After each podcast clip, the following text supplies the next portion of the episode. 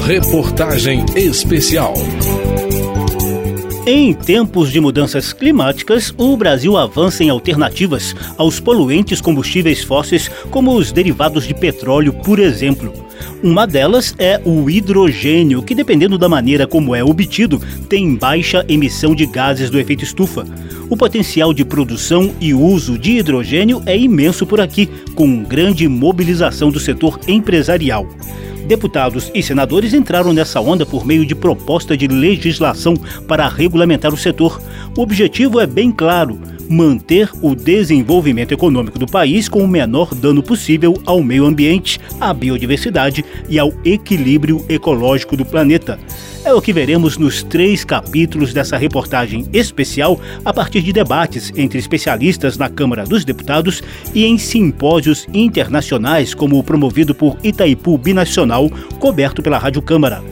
Eu sou José Carlos Oliveira e nessa primeira matéria mostro como o hidrogênio se transformou no combustível do futuro.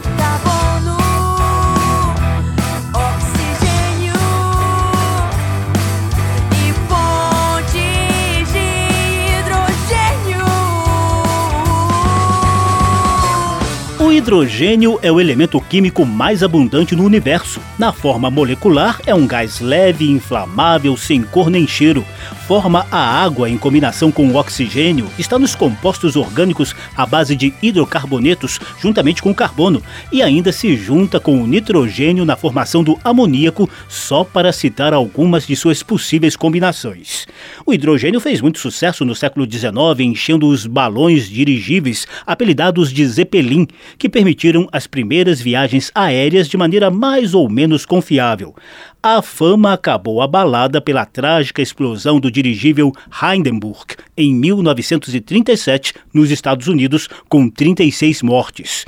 Com o tempo, múltiplas utilidades foram reconhecidas no hidrogênio, despertando o interesse empresarial mundo afora.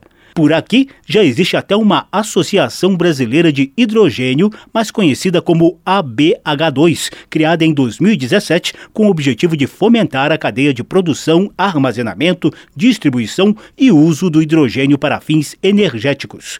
O presidente da ABH2, Paulo Emílio de Miranda, apresenta um panorama da atual produção mundial. Hoje o mundo já produz, armazena e utiliza muito hidrogênio é como 100 megatoneladas de hidrogênio por ano. Mas esse hidrogênio ele é produzido e utilizado majoritariamente dentro de empresas que o, o utilizam em seus processos. A mudança que nós temos agora é ter um hidrogênio mercantil, um hidrogênio que vai ser comercializado entre empresas, países.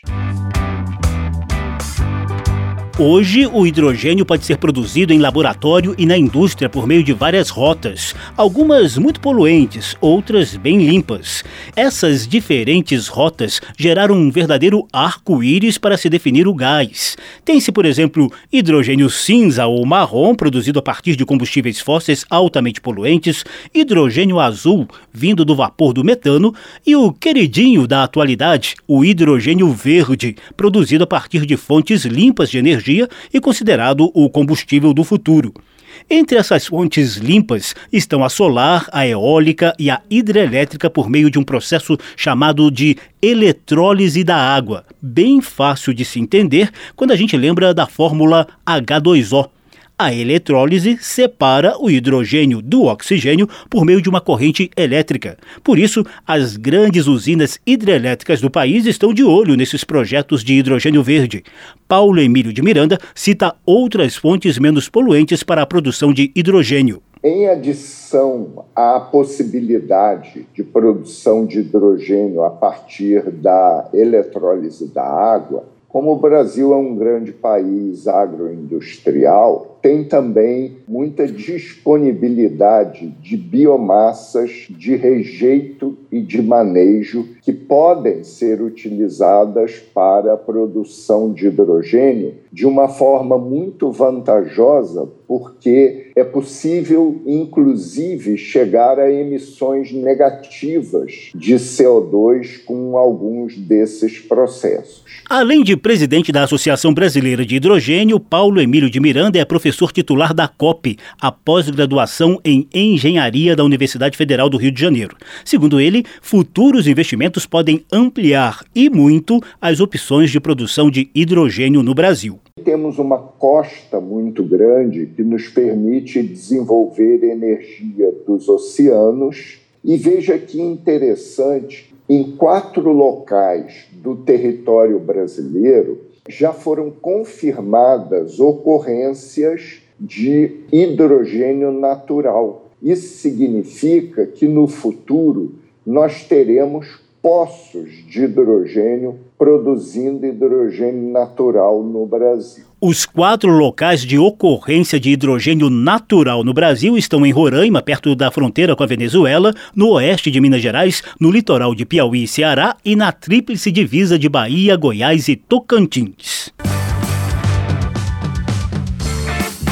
O diretor da Agência Internacional de Energias Renováveis, José Toron, prevê que o hidrogênio verde deixe de ser apenas um nicho de mercado para se tornar predominante até 2030. Toron defende o uso prioritário do combustível do futuro em setores que hoje estão no topo das emissões de gases poluentes. Como são as, as indústrias aceleras, transporte de carga internacional. Toron está dizendo aí que a indústria metalúrgica, o transporte de carga internacional, as viagens viagens aéreas de longo alcance, o setor químico e o de refinarias têm alta prioridade no uso de hidrogênio verde, diante da elevada demanda por energia e combustíveis que apresentam atualmente.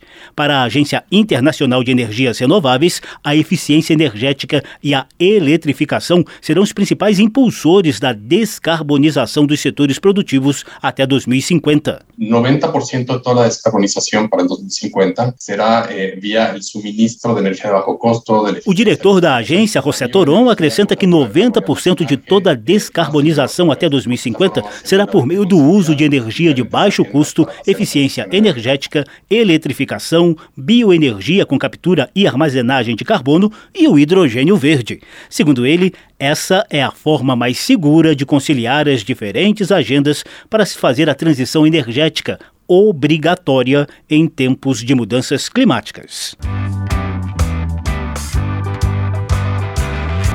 No segundo capítulo dessa reportagem especial, eu, José Carlos Oliveira, vou trazer as propostas de regulamentação do hidrogênio verde.